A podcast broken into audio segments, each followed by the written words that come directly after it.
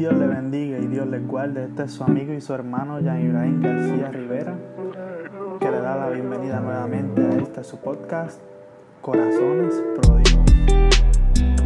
Y en el día de hoy quiero hablar bajo el tema lavado de manos. Y es que durante este tiempo de pandemia hemos escuchado mucho sobre el lavado de manos, que debemos realizarlo durante 20 segundos por toda la superficie de nuestras manos hasta los antebrazos para poder matar y evitar que nos contagiemos con el, con el COVID-19 y también de quizás otros microbios como el micoplasma o de la influenza.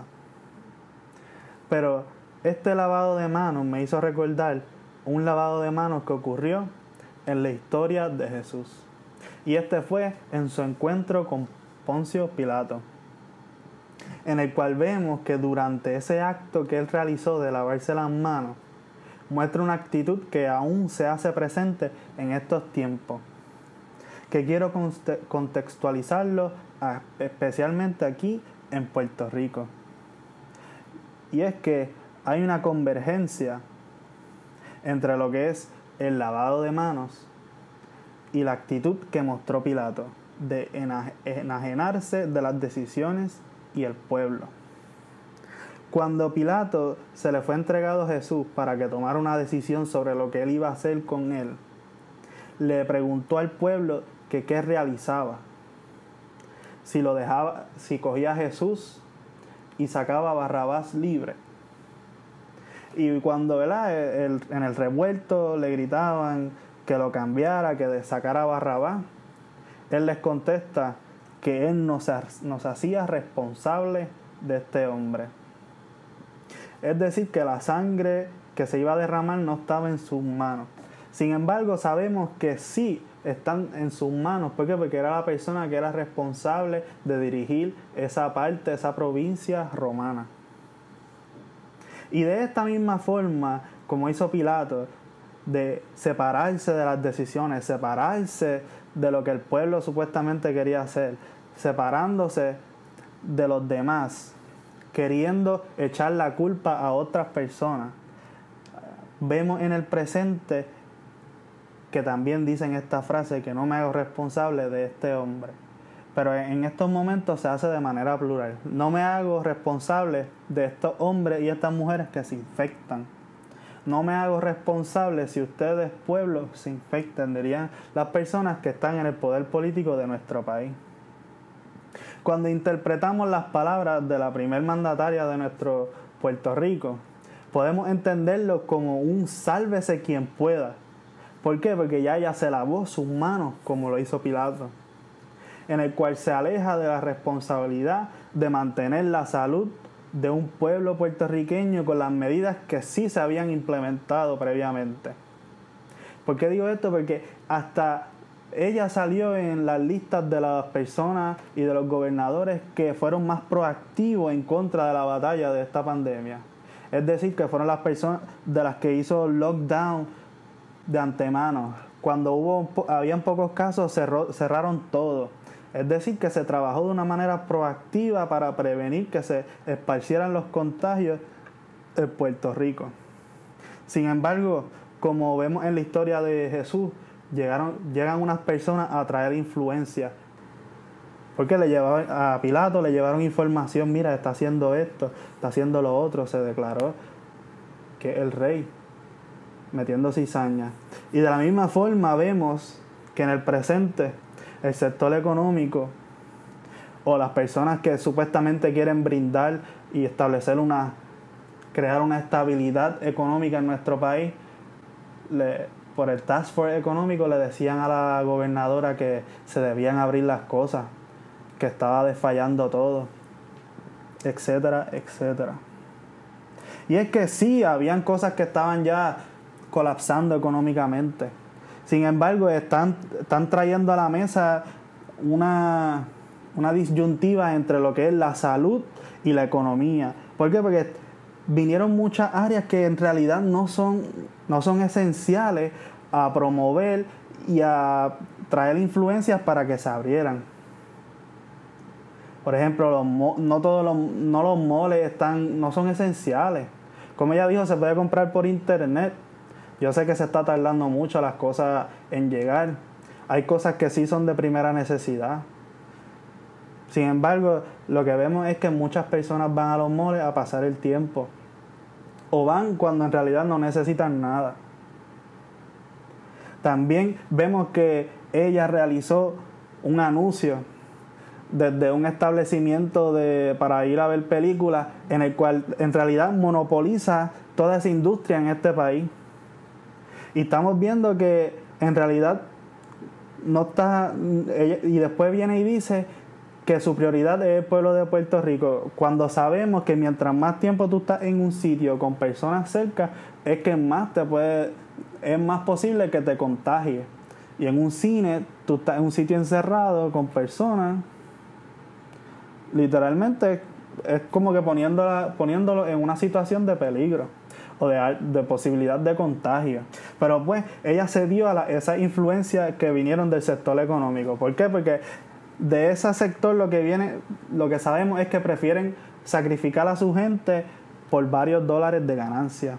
Además de esas influencias que vemos, sabemos que estas personas que están en la política, ya sean que están corriendo y aspirando o que ya son incumbentes y quieren renovar, renovar otra vez, sabemos que están participando de campaña activamente, es decir, que están en rallies, están en, acercándose a la gente, abrazando a la gente, tocándolo. Los vemos en las fotos que, con, que se hacen puñitos como si en el puñito no hubiera un contacto, sabiendo que en realidad los parámetros son de un distanciamiento físico de seis pies entre las personas o entre las familias.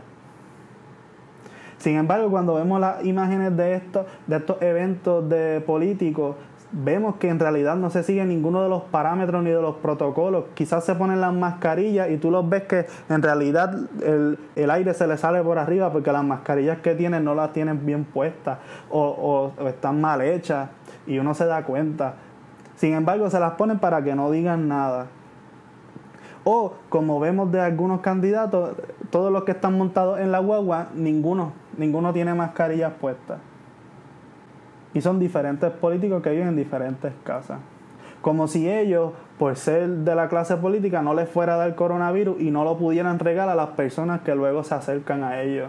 ¿Eh? Porque ellos se creen que se saben más que cuidar más que todo el mundo o que ellos son impermeables y que son inmunes a esta enfermedad o a este virus. Lo que vemos es que se lavaron las manos y lo pusieron todo en manos de las personas. Dijeron, usted se tiene que cuidar porque nosotros no, no somos responsables de ustedes. Y también sabiendo que desde un principio nunca ha habido un rastreo efectivo, nunca ha habido una estadística que sean confiables. Y con esas estadísticas que no son confiables, tomaron esas decisiones apresuradas de abrir un montón de cosas que quizás no, habían que, no tenían que estar abiertas todavía. Por ejemplo, vemos que ya los establecimientos de comida siguen abriendo este, para que coman en los salones comedor. Cuando en realidad quizás no hay necesidad todavía de eso, que las personas pueden pedirlo carry out o delivery para así también reducir la, exposición de los empleados. Porque eso hay otra cosa que hay que entender, que las personas quieren, seguir, quieren seguir trabajando porque, hello, tienen biles que pagar, tienen renta, tienen, tienen que pagar los teléfonos, etcétera. Una cosa es, que un, es una vivencia compleja lo que estamos atravesando en estos momentos. Sin embargo, vemos que las personas que están al frente quieren culpar al pueblo cuando en realidad ellos con su ejemplo no están demostrando ser efectivos ni ser prudentes ni sabios. ¿Por qué? Porque las personas que están al frente o que quieren es quieren ganar ese privilegio de estar al frente y de dirigir a este pueblo, están metidos entre las personas y en eventos que aglomeran un montón de personas. Es decir, que no cumplen ni con los parámetros más básicos que se han enseñado por la televisión, por, por las redes sociales y por cualquier medio que sabemos que en todos los lados los podemos ver. Ya sean de cualquier organización de la salud, la mundial, el departamento, etcétera pero parece que no tienen la comprensión de entender que son seis pies, porque la gobernadora ayer dijo que lo que, lo, que previene el virus es tener la mascarilla, cuando en realidad es todas las cosas juntas, es tener la mascarilla, los seis pies y un lavado de manos adecuado cada vez que se pueda. Pero no, ella tiene una comprensión de que es solamente la mascarilla. Y así se lava las manos y lo pone todo en, en las manos del pueblo. Allá ustedes si se infectan, no es culpa de nosotros. Lo interesante es que ahora, luego de doblar a esas influencias del sector económico que podían que decían que se podía abrir toda la economía, que, se, que podían seguir los protocolos, ella haciendo ese anuncio desde un cine que monopoliza esa industria, como ya dije, lo que muestra es que en realidad no tiene al pueblo de Puerto Rico como su prioridad. Por esta razón, como creyentes, debemos exigir que, que se tomen decisiones sabias. Es decir, que se cierren todas esas actividades de lo que son amalgamaciones de gente en lo que cuesta, en las cuestiones políticas, porque ellos pueden llevar los mensajes por Facebook al igual como limitaron las iglesias a los cultos online, ellos se pueden limitar a hacer campañas online. ¿Por qué no? Pues, hello, ellos se están pegando a las personas. Y van y los abrazan a los viejitos, a la, porque se ven en las fotos en Facebook y en Twitter se ve como ellos rompen los protocolos y, son capaces de, no seguir instrucciones y de abrazar a las personas, aún sabiendo que no es en el mejor interés de esa persona mayor, sabiendo que ellos es lo más que los puede afectar.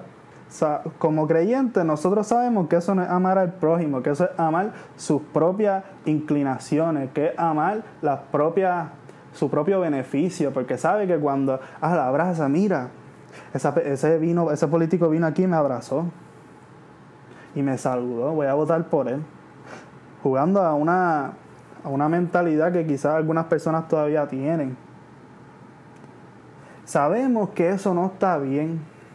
Sabemos que el, mismo gobierno no está dando ejemplo de lo, que, de lo que debemos hacer durante esta pandemia.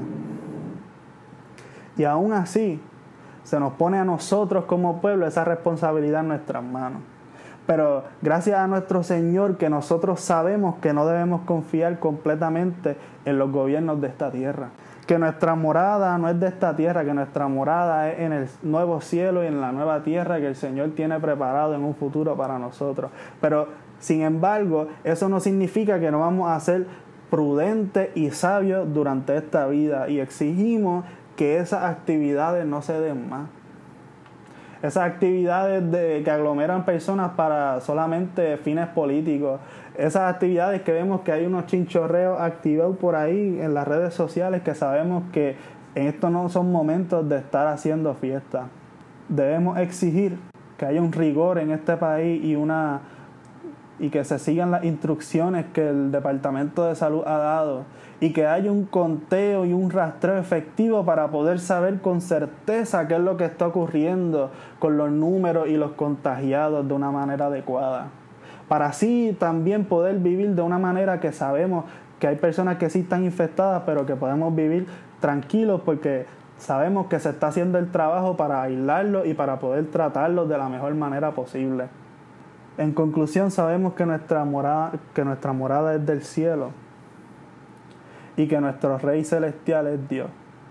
Sin embargo, exigimos que en, este, en esta tierra los líderes que estén al frente, en vez de lavarse las manos, tomen responsabilidad por lo que están haciendo.